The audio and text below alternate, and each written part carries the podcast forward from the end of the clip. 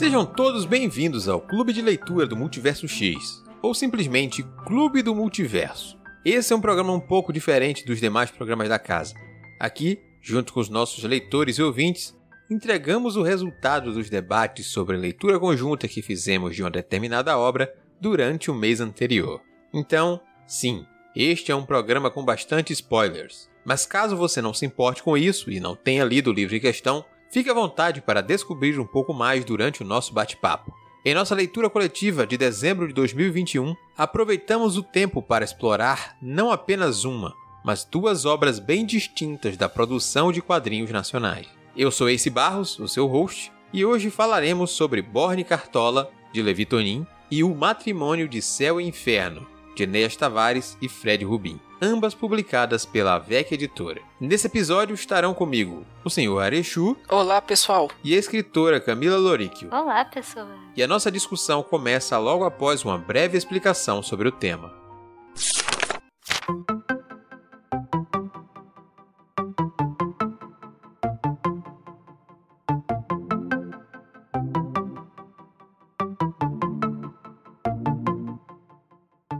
Dezembro é sempre um mês corrido e concorrido. As atenções se voltam para questões pessoais, profissionais, férias e festas. Por isso, miramos em um tipo de obra conhecido por seu dinamismo e focamos na possibilidade de encararmos mais de uma leitura no mês, diferente do que fazemos habitualmente. Optamos então por histórias em quadrinhos. Gala Cartola é uma misteriosa viajante mágica, cuja bagagem é apenas o chapéu, Perdida em trilhas mundo afora, sua jornada se vê em um ponto crucial ao encontrar Terry McIan, um garoto cego, vítima da mais temida criatura mágica, a Sombra Absurda. A jovem ajuda Terry e promete apresentar a ele os mais diversos lugares do mundo. Ambos partem em uma breve viagem, mas que alterará todo o equilíbrio do mundo mágico. O mangá Borne Cartola foi criado pelo desenhista Levi Tonin em meados de 2011. Pouco a pouco, foi criando novos capítulos que eram lançados inicialmente em um site próprio e posteriormente em revistas digitais e até em sites de leitura de mangá gratuitos. Em 2017, a VEC Editora convidou Levi a publicar Bonnie Cartola através de seu selo. Então deu-se início a um grande processo de refinamento nas páginas e na finalização, com um capítulo especial e exclusivo da versão impressa. Em dezembro de 2018, o mangá foi oficialmente lançado, com mais de 400 páginas, após uma vitoriosa campanha no Catarse. Em 1792, o poeta e gravurista inglês William Blake contatou o demônio que lhe revelou o segredo da sabedoria infernal. Desse místico encontro nasceu o livro iluminado O Matrimônio de Céu e Inferno. Em 2019, na selva urbana de São Paulo, crime, desejo, redenção entrelaçam a vida de quatro personagens. Chico Amarante é um matador de aluguel a serviço de um poderoso conglomerado religioso. Verônica Viegas é um acompanhante de luxo que sonha em voltar a Buenos Aires. Antonino Santos é o fundador da Orquestra Divina, uma organização espiritual que comercializa fé, esperança e livros sagrados. Dani Rosa é uma pintora que trafica drogas para sobreviver e ajudar um amigo em estado terminal. No encontro de todos eles, um apocalíptico embate de revelação, poesia e morte. Misto de adaptação e história inédita, o Matrimônio de Céu e Inferno conta com roteiro de Enéas Tavares, arte de Fred Rubin e edição de luxo da AVEC Editora. Com mais de 90 páginas de quadrinhos, notas de referência, extras de bastidores e paratextos de Cláudia Lemes, Octávio Aragão e Manuel Portela. Esse volume infernal é um convite para a abertura das portas da percepção. Duas obras completamente diferentes, unidas por uma mesma editora e agora por nosso projeto de leitura.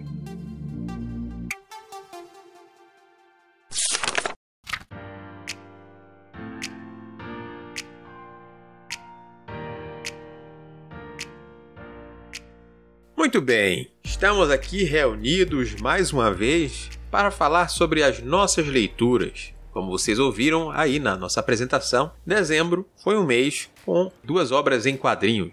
Nem por isso duas obras exatamente tão curtas assim, já que uma delas tem 400 páginas. Vamos começar, como sempre, falando sobre essas experiências de leituras aí. Senhor Airechu, como foram essas leituras para você? Olha, isso foram experiências bem distintas, assim. O Born Cartola, eu, eu gostei muito do que é criado, do que é proposto ali na HQ, mas eu senti uma faltazinha de ritmo naquilo tudo, e acho que ter lido a HQ no Kindle não foi experiência das mais agradáveis, não. Acho que eu teria aproveitado bem mais se eu tivesse comprado a edição física e lido ela impressa. No Kindle as letras são muito pequenas, tem balões que são muito grandes na HQ, isso acabou atrapalhando um pouco a experiência. Eu tinha que dar zoom ou forçar muito o olho para conseguir entender o que, que tava dos balões ali, mas o conceito da HQ é muito interessante. A, aquela sociedade de pessoas com poderes mágicos ali que estão é, ao lado da natureza e querem ou ficar do lado dela ou domar ela de alguma forma através dos feitos, que é o sistema de magias que eles usam. Eles usam é bem interessante. O casalzinho de protagonistas ali também, eles têm uma história legal, a forma como, como eles são introduzidos me fisgou ali logo de cara, eu queria ver mais deles. Só que a trama vai por um caminho que ela acaba crescendo em, em complexidade e em dado momento fica um pouco difícil de acompanhar. Eu tinha comentado no clube que parece aquela experiência de Lechone, que de repente você tá com vários personagens ali, vários NPCs em volta da turma de protagonistas e você já não sabe mais mais quem que é quem, porque aquele monte de personagens acaba se perdendo, não tem espaço para todos serem desenvolvidos ou pra você se acostumar com todos eles. Foi uma experiência divertida, deu para passar uma tarde de domingo lendo ali, entretido, conhecendo mais daquele universo. Enquanto a segunda HQ, o, o Matrimônio de Céu e Inferno, já foi uma obra que já me satisfez completamente. Eu saí extasiado da leitura ao final ali, eu falei, o que é isso que eu acabei de ler aqui? Que coisa fantástica. E é aquela experiência que eu falo, me satisfez completamente porque a arte é muito boa, a qualidade do texto, do roteiro é muito boa, a forma como tudo é trabalhado para ficar um conjunto ali, que é uma homenagem à obra do William Blake, como as referências ao autor lá de clássicos estão apresentadas na HQ, como ela traz discussões atuais ali, foi algo que me lembrou muito Sandman, que é assim, no top 10 ali, ela tá no primeiro lugar disparado, talvez até no, no lugar zero ali, porque não tem comparação com nenhum outro HQ, tem aquela mesma aura de sobrenatural e mundano, com o, o submundo que a gente não sabe ou não tem contato, com coisas é, estranhas, escusas e sombrias sombrias e me satisfez completamente. Eu terminei de ler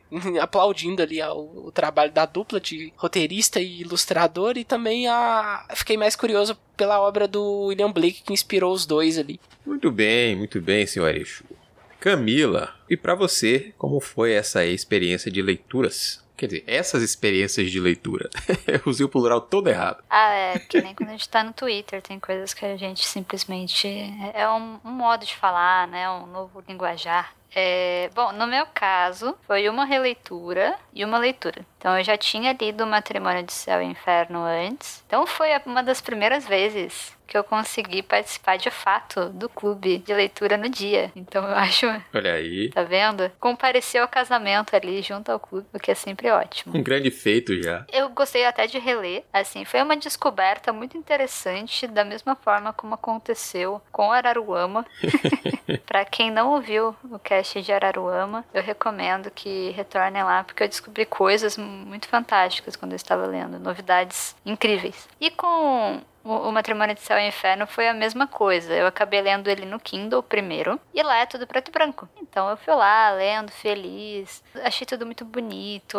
Eu gosto muito desse uso de preto que o Fred Rubin usa. Me lembra aquela vibe do Minhola e assim, gosto muito. Então, tá tudo lindo, bonito, maravilhoso, super legal. Aí de repente, eu descobri depois que era tudo colorido. Aí eu, ah, minha nossa, eu preciso reler agora com essa descoberta. Foi uma coisa maravilhosa. Falei, nossa, descobri uma nova HQ. Foi uma diferença muito fantástica. Porque aí eu consegui ver também toda essa dinâmica das personagens, de como a, a cor também foi pensada para contar aquela história de maneira diferente, de como as cores iam se intercalando nos cruzamentos de história. Daí aí foi sensacional, fechou. No caso da Born Cartola, daí sim foi uma leitura de fato, só que eu acabei lendo bem depois do clube. E esse começo de ano, para mim, tem sido muito ruim para leituras. Meu foco anda meio, meio ruim.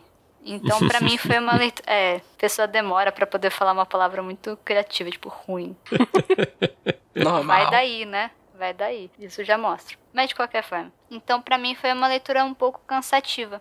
Eu demorei um pouco mais do que eu geralmente levo para ler quadrinho. Justamente por isso que o, o Chu tinha falado eu acabei lendo pelo celular. Aí fica aquela coisa de você dar zoom, de... a experiência ela é um pouquinho prejudicada pela plataforma onde ela tá, de fato. E dava uma aflição porque era muito longo e eu comecei a ficar muito aflita. E aí eu já não tava conseguindo ler rápido. E aí a, a narrativa era longa, eu fiquei, ai meu Deus do céu, e agora? O que, que vai acontecer? Mas eu consegui me sentir cativada assim, pelo potencial que a história estava apresentando, pela toda a construção de mundo que eu achei bem legal desde o começo. Embora eu tenha demorado para comprar as personagens. Talvez não sei se é, foi a primeira obra dele, então dá para você sentir como ela vai melhorando ao longo ali, né? Então, seja na dinâmica, no ritmo das páginas, em como que as informações estão sendo apresentadas e tudo mais, tudo aquilo eu, eu fui sendo mais cativada ao longo do, do mangá do que logo no começo. Eu demorei um pouquinho ali para engatar. É justo, é justo. Para mim, ambas as leituras foram releituras.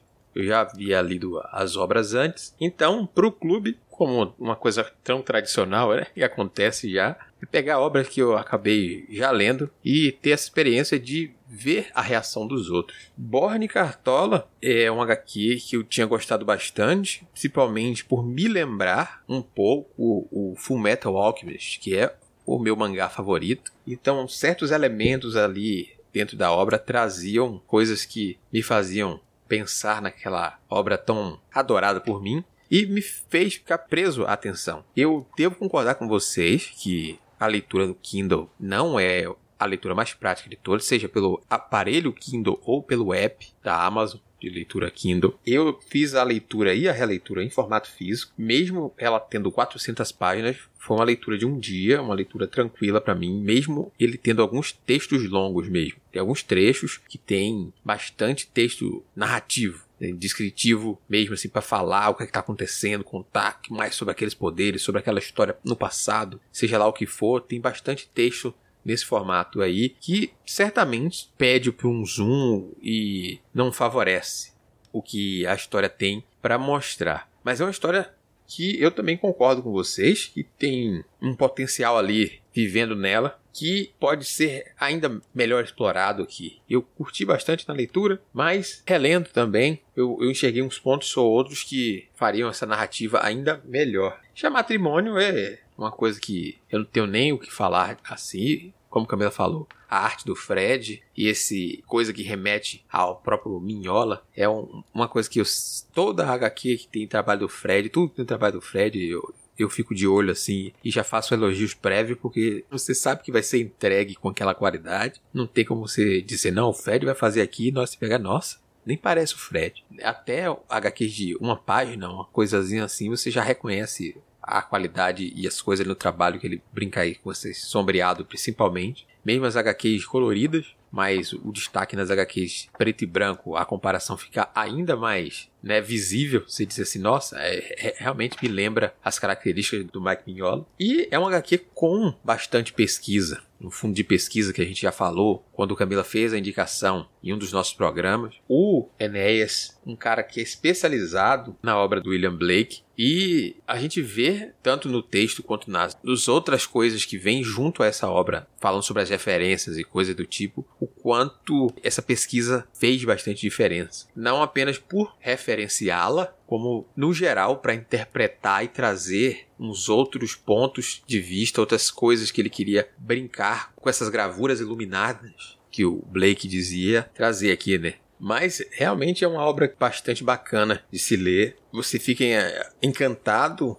principalmente se você é alguém como eu que gosta bastante de ver resultado de pesquisa, os textos introdutórios ali sobre o trabalho já me fazem ficar curioso. A arte a gente já repetiu e repetiu e bate na mesma tecla porque vale muito a pena. E a gente vai acabar falando um pouco mais sobre cada uma dessas obras nos blocos a seguir.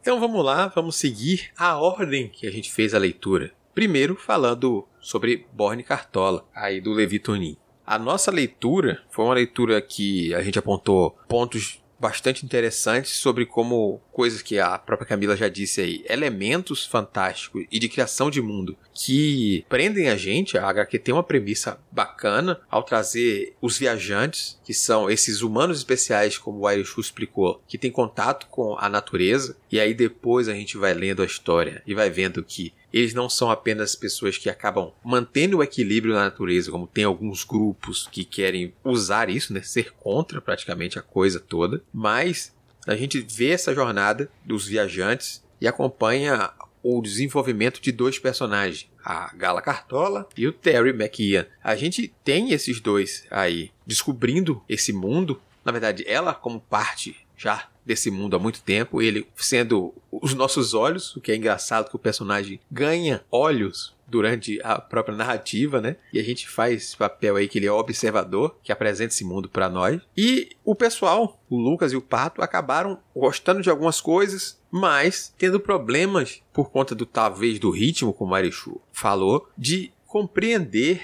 todos os elementos que foram postos lá. Em parte, talvez, por conta de alguns textos explicativos que eram bem densos, né? Bastante coisa que vou, vou te explicar bastante coisa para você entender. Em parte, novamente, batendo na tecla do ritmo, porque eu sinto como se fossem algumas sagas, talvez, compiladas numa obra só. Talvez a gente tivesse um desenvolvimento de alguns volumes sendo condensado pela falta de um pouquinho mais de controle, talvez, ou, ou, empolgação. Talvez isso por conta do que Camila até falou ali, né? De parecer ser a primeira obra do Levi. Uma coisa que eu acho interessante é que, assim, desde o começo você consegue sentir muito carinho ali por tudo que tá acontecendo, sabe? O traço dele é muito gostoso de olhar. Uhum. Eu já tenho esse costume, assim, de ler alguns mangás que tem esse traço que às vezes dá uma sobrecarregada. Nossa, o que tá acontecendo? Aí você tem um monte de risco, assim, né?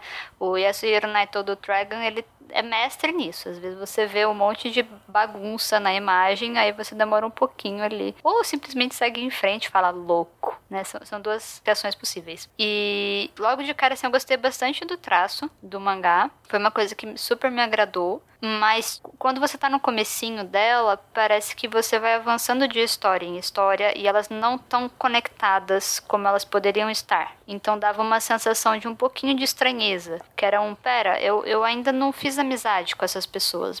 Deixa eu acompanhá-las um pouquinho mais. Depois você pula. Depois você dá um saltinho aqui. Era isso. Eu acho que essas mudanças de núcleos que a gente começa acompanhando o casal, a Gala Cartola e o Terry, quando você começa acompanhando os dois, eu, eu admito que eu fui fisgado ali. Eu achei bem interessante a forma como a Gala se apresenta pro Terry, como ele fica é, maravilhado com o que ela faz para ele ali, né? Praticamente um milagre o, o feito que ela faz e consegue dar a ele olhos para que ele possa ver de novo o mundo que ele tinha perdido a, a visão por uma criatura, a sombra absurda, que é até um tipo de criatura que os viajantes combatem, que é uma perturbação natural ali, mágica. E ok, vou ser o Terry aqui acompanhar a, a Gala por um mundo mágico, fantasioso, diferente. E nessa vibe, ok, super comprei a jornada dos dois, vamos fazer. É interessante, tem até a, a questão da avó dele, que ele vive com a avó, e a avó pede para que ela cuide dele, e, e ela se sente feliz que ele finalmente vai poder sair, conhecer o mundo que é algo que ela acha que é importante para ele. Eu falei, ó, oh, interessante. Mas quando começam a aparecer o, o, os, os outros personagens da própria organização dos viajantes, tem todo um contexto de organização para eles, tem inimigos, e aí você não consegue ver como as coisas estão ligadas, se, se eles estão realmente perseguindo a Gala, ou, ou se o, o, Terry tá só sendo inserido naquele contexto é meio que sem, sem nenhum controle, e por que, que ele tá sendo inserido ali fica vago, é aquilo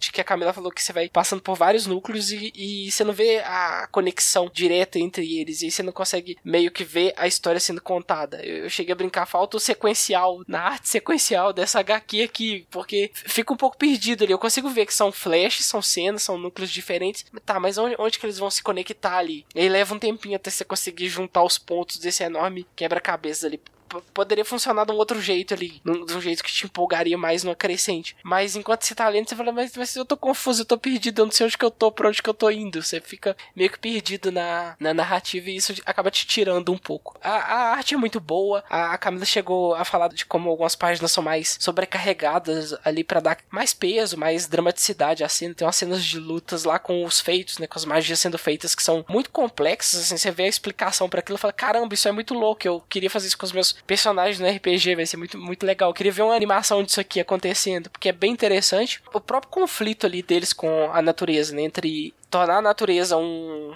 uma aliada para as coisas que eu quero fazer, que eu preciso fazer no mundo, ou dominar a natureza irrestritamente ali. São dois caminhos que são apontados ali como conflito e os personagens meio que se dividem entre eles. E aí você fica imaginando, ela tem uma questão ecológica de fundo aqui que você pode estar tá extrapolando para outras coisas, mas na na, na confusão e na falta de, de, de, elementos que liguem uma coisa a outra, às vezes você acaba se perdendo. Fala, tá, mas tinha isso aqui. É, levanta essa bola lá atrás, lá, e eu não vi ela sendo cortada. Pra onde que foi isso aqui? Aí eu fiquei um pouco perdido. Eu não sei se é uma coisa do estilo do show, nem se é um, um pouco da inexperiência, ou se foi também porque a forma como eu li que pode ter prejudicado é, a, uma compreensão melhor da HQ, por ter lido no Kindle e tal. E é terrível ler no Kindle, não recomendo. Leia o físico se tiver oportunidade. É, tem uma coisa na. que assim, a, apesar disso que a gente comentou, de situações que a gente passa que prejudicam um pouco a experiência, o que consegue ganhar é o carisma, né?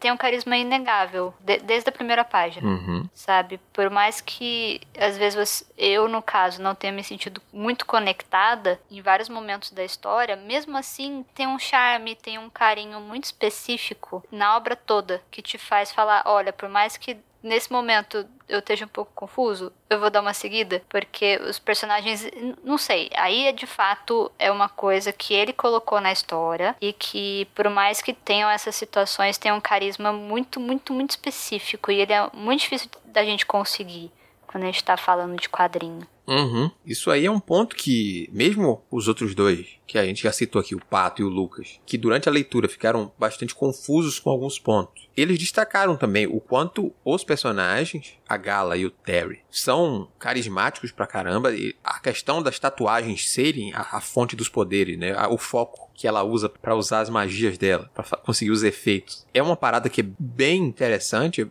é tipo, você não é, não é um personagem somente tatuado. Essas tatuagens que fazem isso, fazem aquilo. Qual o significado dessa tatuagem? Agora dá pra brincar com isso, né? Que a gente sempre fala, vê os tatuagens, né? Qual o significado dessa sua tatuagem? Ali realmente tem algum significado e utilidade para sua tatuagem. Não é apenas uma tatuagem que vai ser usada ali. E aquela coisa de cada viajante praticamente tem um chapéu diferente, a gente não vê vários viajantes com o mesmo chapéu. A gente vê cada viajante com um visual, um chapéu diferente, uma localização que dá uma personalidade para ele ali, e a gente vê que ele consegue trabalhar isso de forma interessante. Mesmo que a gente fale sobre um outro tropeço, é um HQ que eu gostaria muito de ver ganhar um anime como a Exu brincou aí, que daria um shonen com arcos bastante interessantes. A questão toda realmente é que o ritmo parece atrapalhar um pouco. É, a gente vê nitidamente um arco, que é o arco de formação do Terry com aquele mundo, teu arco de apresentação. É aquele arco que são um pouco mais que 16 episódios na maioria desses animes aí, ou pouco menos, né? Eu, em média, 16 episódios, a gente, nossa, tá apresentando o mundo aqui, e a partir daqui a gente vai te apresentar qual é o problema mesmo. Aí, pá, terminar com a apresentação do Belle e a morte dos Fulgran, e aí a partir daí a gente vê um novo arco. Só que no momento que a gente tem aquela morte, a gente começa a, a começar a intensidade e a correria. E aí sim a gente tem muita coisa apresentada via textos longos, a gente tem a parte final de combate também com um salto que a gente vê ali, acontece uma coisa, depois temos um salto para algum momento mais para frente. Então parece que o ritmo acabou atrapalhando um pouco no entendimento das pessoas, principalmente ali, mas é inegável o quanto tem um carisma, uma coisa que conquista ali. Porque eu realmente fiquei bastante interessado na obra ali. Eu vi que ele tinha começado antes como uma HQ postada no próprio site do Borne Cartola, postada também em Facebook, né, página a página, aquela coisa toda, para depois sim ter ganho um corpo físico. Talvez faltou um pouco de direcionamento nisso aí, o que é que deveria entrar num volume, talvez, por trabalhar aqui, retrabalhar antes de fazer um volume físico, mas que, mesmo se ele dissesse assim, eu vou fazer o Borne Cartola 2.0, vou retrabalhar o que já foi entregue. Eu ainda acho que valeria a pena você ter os dois, só para acompanhar o desenvolvimento, porque a gente, como Camila falou, percebe bastante carinho na obra aqui e tem muito elemento que é já interessante desde aqui. Eu como o Pato, o Pato salientou, tipo, olha, mesmo eu não tendo entendido muito, eu acho que eu leria mais desse universo. Talvez eu não esteja acostumado, seja com o formato, mas mesmo assim eu daria outra chance. Daria outra chance também se fosse em outro formato, se ele me entregasse um, uma light novel, se ele me entregasse um, um, RPG ou outra coisa, assim, eu também compraria, que parece um universo bem interessante de se acompanhar. E é, eu acho que isso resume a coisa. É um universo bastante interessante de se acompanhar. Vocês estavam falando do charme da HQ, eu acho que é inegável que ela tem algo bem diferente de um HQ de fantasia, de um HQ que fale de magia, que aborde a questão da natureza, essa questão de como funcionaria a magia no nosso mundo. Essa parte é muito bem elaborada e aquilo te deixa absolutamente encantado ali, algo que eu não lembro de ter visto em nenhuma outra obra. Então ela tem um quê de originalidade, de criatividade que me agrada muito e que me encantou ali desde a primeira página, ainda que a gente saiba que ela beba de fontes que são comuns, assim, a, a forma como ela apresenta a, a, magia, os viajantes, todo aquele é, sistema de magia que você precisa programar cada um dos feitos e como aquilo tudo é feito, é bem criativo. Então eu acho que isso aí acaba contribuindo demais para a questão do charme dela ali, que você sabe que tem algo mais ali Talvez seja até a paixão mesmo do autor ali. E isso já é o suficiente para te deixar cativado pela HQ, tanto que a gente fica querendo mais, ou, ou querendo maiores detalhes sobre elas ali o, o, tempo inteiro. A vontade que é de cutucar o autor. Então, autor, o que, que, você quis dizer com isso aqui mesmo? Isso aqui tem algum outro significado que talvez eu não tenha pegado de, de primeira aqui? Isso aqui faz referência a alguma outra coisa, sei lá, é, da alquimia, ou de alguma coisa é, mística que eu desconheço, alguma coisa esotérica que tá relacionada com isso aqui. Tem aquele pezinho no além além ali que é muito interessante de te deixar com a pulga atrás da orelha com relação à, à criação do mundo ali que é apresentado. Uhum. É, e a gente tá falando de uma obra praticamente independente de qualquer forma, né? Uhum. Então, quando a gente trabalha sozinho, todo esse trabalho de edição, de feedback, ele não é o mesmo do que a gente tá falando de uma coisa que tem uma equipe muito grande, todo um processo ah, e, e outros demais detalhes de uma produção uhum. mais encorpada. Então isso também faz diferença. Faz bastante diferença. Eu cheguei a comentar isso com o Samuel Muka, que a gente estava falando sobre a HQ. Ele me perguntou mais sobre a HQ, que ele ficou curioso, mas outra pessoa disse que leu, não curtiu tanto, e eu estava explicando para ele, principalmente essa parte da produção independente da coisa, né? Uma coisa é você se autopublicar, você confiar na sua obra e não, e não ter um gerenciamento maior por trás da coisa. Outra coisa é você levar a sua produção numa revista semanal, como acontece no Japão lá. Você produziu seu material, você foi aprovado, você vai passar a publicar aqui dentro de uma revista com editores que vão te cobrar, que vão pedir mudanças, que vão pedir isso e aquilo, a menos que você seja um nome que tenha total confiança para ter sua liberdade de publicar quando você puder, como grandes autores, né? A gente vai ver de exemplo lá fora. Tem uma equipe toda seja de assistentes para acelerar o processo, né? Você fazer arte, roteiro e ter gente que contribua com o seu trabalho é diferente total, realmente. Uma coisa que eu pensei enquanto eu tava lendo é que atualmente eu tenho lido bastante quadrinhos serializados dessa maneira, nessas plataformas tipo Webtoon, Tapas da vida, né? Que é muito confortável quando a gente tá falando de ler no celular. E eu fiquei pensando que, por exemplo, quando a gente vai ser apresentado a uma nova obra, começar ir a um, a um novo autor ou, ou, coisa assim, a gente já ser apresentado a uma obra que tem 400 páginas é um pouquinho impactante. Então eu fiquei até pensando, nossa, se Born tivesse num desses, numa dessas plataformas, com capítulos menores e de um jeito que ficasse muito confortável no celular, nossa, ia muito fácil. Ia muito fácil, sabe? Eu, eu fiquei com vontade de reler ele nesse formato mais verticalizado. Eu acho que seria muito agradável. Eu acho que eu concordo sim também. Isso aí. A gente tem ela no site deles, dividido em capítulos, mas ainda não é o formato de leitura que você está se referindo aí. Mas creio que a gente poderia aproveitar bastante dessa questão do formato. E também coisas que eu percebi no formato que eu cheguei a ver nas publicações originais pelo Facebook. Alguns elementos, como as cores das tatuagens, eram presentes no, na própria HQ inicialmente. As tatuagens da Cartola são todas em vermelho. Só que uma produção física de um quadrinho que só tivesse preto e branco e vermelho já, já, altera o custo de produção daquele material e talvez seja um dos motivos para ela ter sido publicada somente em preto e branco, por exemplo. E uma plataforma dessa não seria um limitante. Dava para brincar, inclusive, com esses detalhes mais, mais loucos de cores. É, e agora ele tá até com catarse, então, tipo, Da, da, obviamente que ele pensou naquele formato já pro físico mesmo, ou mesmo no formato da própria página. Para você fazer uma vertical, você tem que pensar o quadrinho vertical. Aí é uma outra lógica. Não dá para só você pegar os mesmos quadros e adaptar. É, seria todo um outro planejamento. Mas eu acho legal como um tipo de apresentação, sabe? Você consegue ser apresentado a novos autores de um jeito um pouco mais adaptado para nossa falta de capacidade de leitura, às vezes temporária. é justo, é justo. Então vamos lá, mudando de assunto agora, vamos para Matrimônio de Céu e Inferno. Já falamos um pouco dela em programas anteriores, né?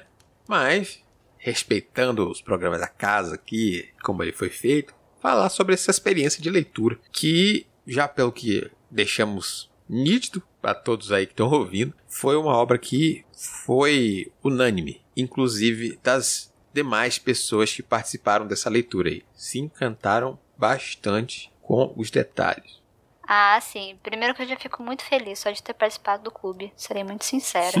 Isso me traz muita alegria no coração. Um sentimento de missão cumprida, de interação social. Só alegria no meu coração. Segundo que, ah, é muito bom. Tanto que vai ser o quê? O segundo, o segundo cast que eu tô mencionando, pelo menos o segundo cast que eu estou mencionando, ao que me lembro, minha memória não é lá essas coisas. E assim, todas as vezes que eu penso nela, nossa, me vem só alegria, sabe? O roteiro é uma delícia, a ilustração é, é, que nem o Ace falou mais cedo. Você sempre sabe que é o traço do Fred. O estilo dele é, é muito, muito confortável aos olhos, sabe? É exatamente o tipo de traço que eu gosto. E, e o apêndice é gostoso, sabe? Você, eu, eu ter relido, ter primeiro lido ela em preto e branco e ela ter funcionado lindamente, tanto que eu não sabia que ela era colorida. E aí eu ter relido ela toda colorida e ter descoberto que o trabalho com cores também tinha uma magia muito gostosa gostosa de ler, sabe? Principalmente quando as personagens começavam a interagir e as cores começavam a se misturar na tela. Eu fiquei, ah, que delícia, quadrinhos. Foi fantástico. Acho que eu poderia até falar um dia num terceiro cast, talvez isso aconteça, nunca se sabe. A vida ela é sempre muito misteriosa, nos leva para caminhos estranhos. Mas eu estaria me repetindo um pouco se eu falasse tão bem quanto eu já falei anteriormente. Mas é isso aí, sempre é muito bom. Foi, foi legal dessa vez por essa vivência com as cores, por ter conseguido conversar sobre no, no, no clube de leitura e ter revisitado essa história. Eu lembro do Ace ter me recomendado ela um tempo atrás. Nossa, lê essa HQ é sua cara, tem um quê poético nela, você vai ficar encantado com essa HQ. E aí eu mantive ela em mente por um bom tempo. Matrimônio de Céu e Inferno, Matrimônio de Céu e Inferno. E apareceu a oportunidade de ler no Clube do Multiverso, muito graças à VEC também, que faz umas promoções muito boas de dar e-book de graça pra gente de vez em quando. Obrigado, AVEC. Mas eu, eu fiz questão de comprar HQ porque o Ace já tinha elogiado para mim a qualidade gráfica e a qualidade da história da HQ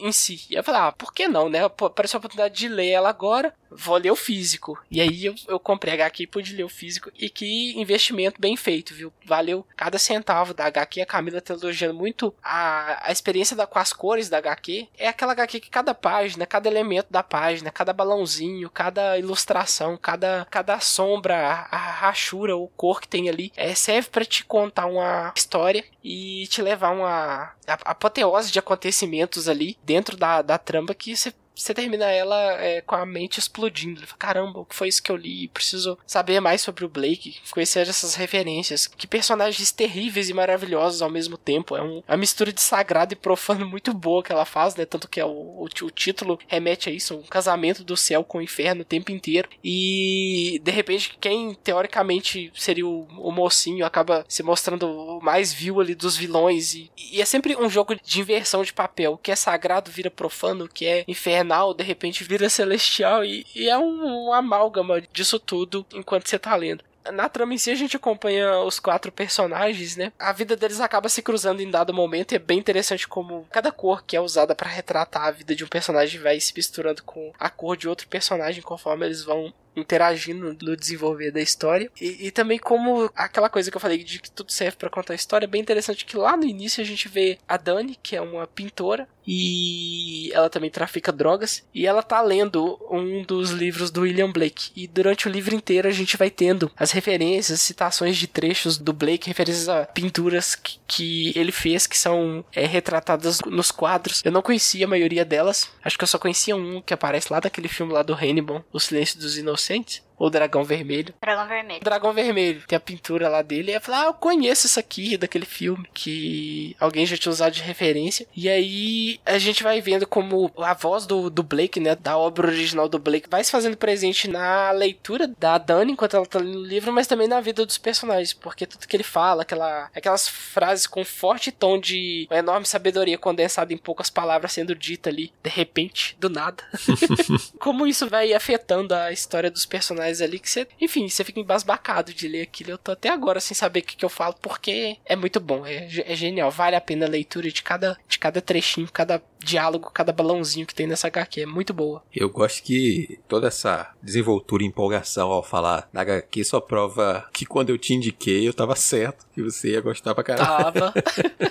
o Ace geralmente nunca tá errado nas indicações, ele é muito certeiro ao fazer isso. É, é muito preciso, falar, ah, você vai gostar disso aqui. Realmente eu vou gostar mesmo, eu já conheço o, gosto da gente, direciona muito bem as indicações. Essa daí é uma daquelas que, como você disse, vale muito a pena você ter em formato físico também. Justamente por conta do material extra que ela traz e a facilidade de você voltar e perceber as nuances das coisas que você deixou para trás, as referências. O Lucas fez questão de falar isso, que ele leu todo o material extra que vem depois da história. Ele quis ficar voltando para ver cada coisa, mas no formato digital o trabalho é um pouco maior para ficar voltando aqui. Não dá pra você exatamente marcar duas, três, quatro páginas na mesma hora que você bota o três dedos assim dentro, né? Você bota os dedos segurando as páginas, volta, olha aqui, é outra facilidade. Cada um com sua comodidade, né? Então o formato físico vai ter umas vantagens, o formato digital vai ter outras e por assim a gente caminha. Mas realmente é muito bacana o, físico dele aqui. Capa dura, bem bacana. A sobrecapa, a capa, a gente vai vendo aqui as diferenças, vai notando já essa coisa das gravuras que o texto faz referência, né? Além da história correndo, a gente tem essas participações do Blake das gravuras que se misturam um pouco com alucinações ou coisas novamente iluminadas de texto aí dentro dessa coisa toda. E a gente vai vendo nesses materiais extras o quanto a própria obra do Blake já foi referenciada por diversas outras obras. E aqui a gente vê as referências dando a volta. A gente vê diversos outros materiais sendo referenciados aqui justamente pela influência ter tocado elas aí, como foi uma das obras que foi o Wolverine Origins, que eu disse, nossa, o cara tá, aparece em uma das cenas, uma capa escondida aqui, que é do Wolverine Origins, do quadrinho, eu digo, esse, esse quadrinho ali, ah, nossa, referência por esse motivo, nossa, bacana, e ficava curioso. Então todo esse material que vem depois e os textos de apresentação são bastante excelentes assim. Então, a gente tem um peso em tudo, sabe? E a história é boa de acompanhar. O Aishu citou aí as reviravoltas da coisa, as críticas, né? Principalmente a questão daquela da igreja suja, usando lavagem de dinheiro, usando prostituição, fazendo comércio, né, das almas. Nossa, eu sou alguém que vai purificar, que vai salvar as pessoas. Mas ao mesmo tempo é ele que está movimentando todas as coisas aqui. A gente vê já no protagonista do outro lado aqui as pessoas que, como a sociedade julga mais como sujas, que aqui é o, é o, cara assassino de aluguel, praticamente, é o leão de chácara dele, e aqui é a prostituta. A gente vai ver, ah, a pessoa drogada. Essas pessoas que são as pessoas que vão mover a história, que tem o lado positivo da coisa, nossa, fica brincando com essas inversão de valores, inversão de valores bem entre aspas aqui, porque não são as condições das coisas que vai dizer qual é o valor de uma pessoa, no fim das contas, né? E a gente vê como o, o roteiro do Enéas é bem construído e, e como essas vidas se cruzando, a gente vê uma história bastante envolvente e, e pesada em alguns pontos, mas mesmo assim que a gente fica encantado ao se ler. É, e assim, tratar sobre a obra do Blake em vários níveis é sempre muito complicado. Não é uma obra fácil, sabe? Então, as adaptações, elas que tem uma. Não vou colocar coragem, mas que tem essa força de vontade de desbravar essa obra para fazer uma releitura ou contar uma outra história também usando ela, sempre tem uma complexidade ali muito peculiar, né? Uhum. E, nossa, essa HQ consegue. Até pela, pela experiência e bagagem que os dois têm, que já é enorme de qualquer forma. E, então, tipo, é uma parceria muito gostosa de ler, sabe? Você consegue ter uma. A, a, a, esse cast eu acho que tá sendo legal, porque esse clube ele foi uma. Esse mês, no caso, né? Ele foi uma experiência da gente ter um contato com dois que têm muita experiência e um que tá ali no independente construindo o seu caminho. Então é, é uma dualidade que é gostoso, sabe? Você consegue aproveitar as duas de maneiras muito diferentes e conseguir também mergulhar ali no, na experiência que a gente vai ter dos dois no matrimônio de céu e inferno. É isso, e é bastante interessante essa parte mesmo. A gente teria lido três HQs, na verdade, do mês, mas justamente pela questão do formato digital ter atrapalhado, a gente não fez a leitura da terceira, porque as letras no formato digital eram muito ruins de ler. Então, aí a gente ainda vai combinar para fazer essa terceira leitura outra hora, mas é,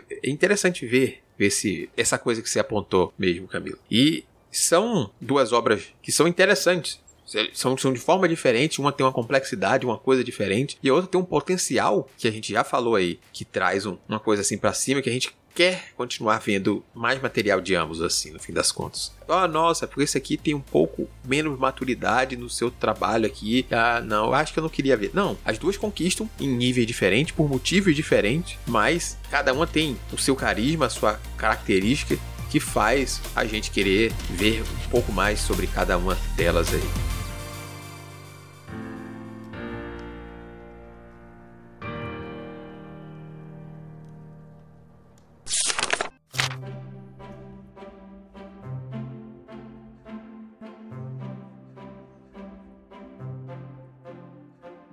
E esse foi mais um episódio do Clube do Multiverso. Conte para nós como foram as suas leituras, principalmente se você tem pontos discordantes de nós. Nos ajude a entender e ampliar essa discussão. Siga as indicações da Holly e compartilhe conosco a sua experiência, correções e afins. Bom, vem com a Holly. Você tem várias opções. A primeira delas é enviar um e-mail para contato@multiversox.com.br, não esquecendo de identificar a razão do contato no assunto. Se preferir, pode comentar diretamente na postagem no site multiversox.com.br através do Discos ou do Facebook, ou no YouTube, se está nos escutando nele. Além disso, pode seguir nas redes sociais e marcar a gente. Estamos como arroba multiversox em todas elas. Ademais, as nossas arrobas individuais estão na descrição do post. E claro, o mais especial, vem fazer parte da nossa comunidade no Discord, bater um papo com a tripulação,